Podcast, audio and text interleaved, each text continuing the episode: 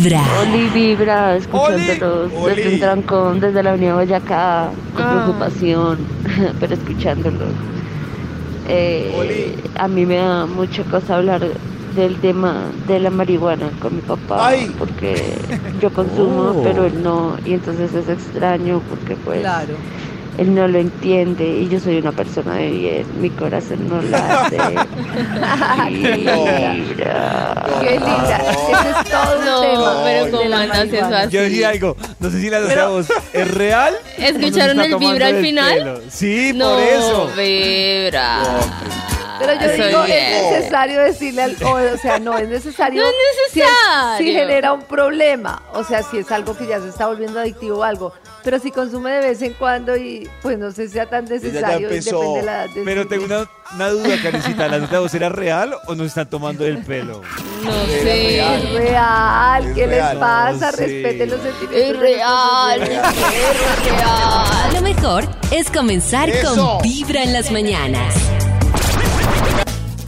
Hola amigos de Vibra, buenos Hola. días.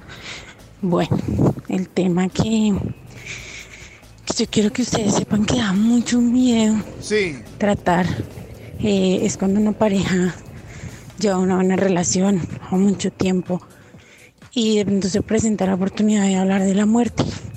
¿De qué pasaría si Uy, no. alguno de los dos llega a morir? Si se casan otra vez. Este tema es No, duro. Eh, da miedo, pero yo creería que eh, si en la pareja, en la relación, hay algo bonito, hay algo especial, se debería hablar. Eh, lo digo Culturalmente- porque me pasó a mí. Mi esposo falleció y nosotros hablábamos de eso. Yo a veces le Claro. decía, ay no, qué feo. Pero, pero es bueno tratarlo. De acuerdo con ella. Oiga, lo que Culturalmente, dice ella, miren, yo, de lo que, que- que- perdóname, pollito, yo he hablado muchos temas en pareja y jamás he hablado de ese y uno ¿No, más con niños, con todo, Sí. debería hablar un montón de Claro. cosas de eso. ¿Qué decías es que tú, mira, pollito, que no, que culturalmente? culturalmente, Karencita, es un tema que, que se va de mucho. Y yo, por ejemplo, debo decir que a nosotros en varios procesos que hemos vivido familiares, lo que nos ayudó es que, por ejemplo, mi papá y mi mamá siempre fueron muy abiertos. O sea, se les sacaba chiste, ¿sí? Pero Sí. dentro del chiste, realmente decía, venga, si yo me muero, si usted se muere, incluso, por ejemplo, hay gente que va del tema del seguro funerario, precisamente porque dicen, si no compro un seguro funerario, ninguno se va a morir.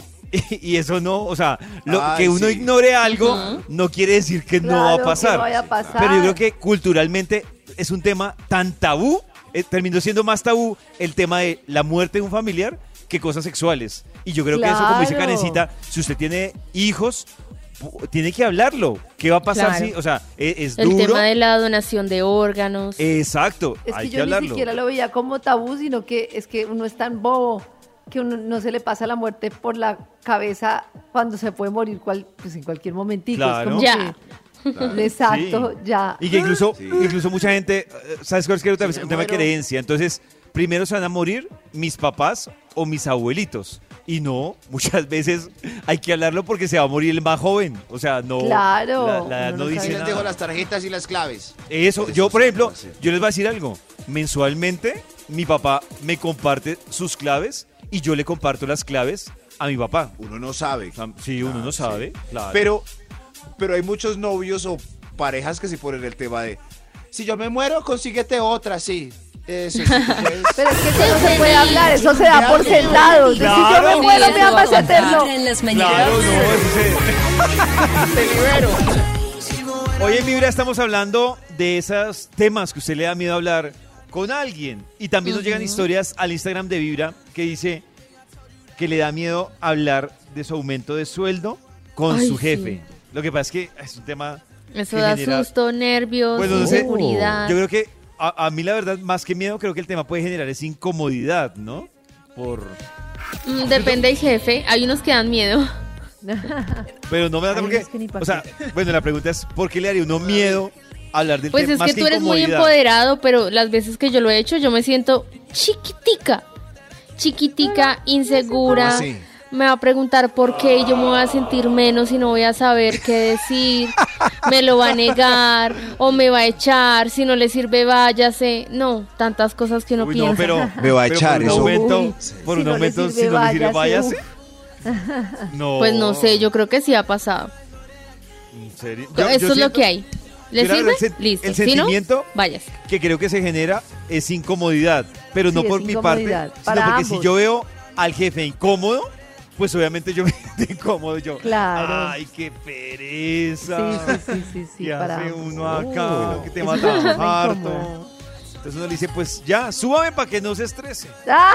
Ay, cuando le dicen que no. día de Súbame buena pa' que no se- vibra, empezando con Vibra en las mañanas. Jefe, no se incomode, súbame antes de que- gracioso.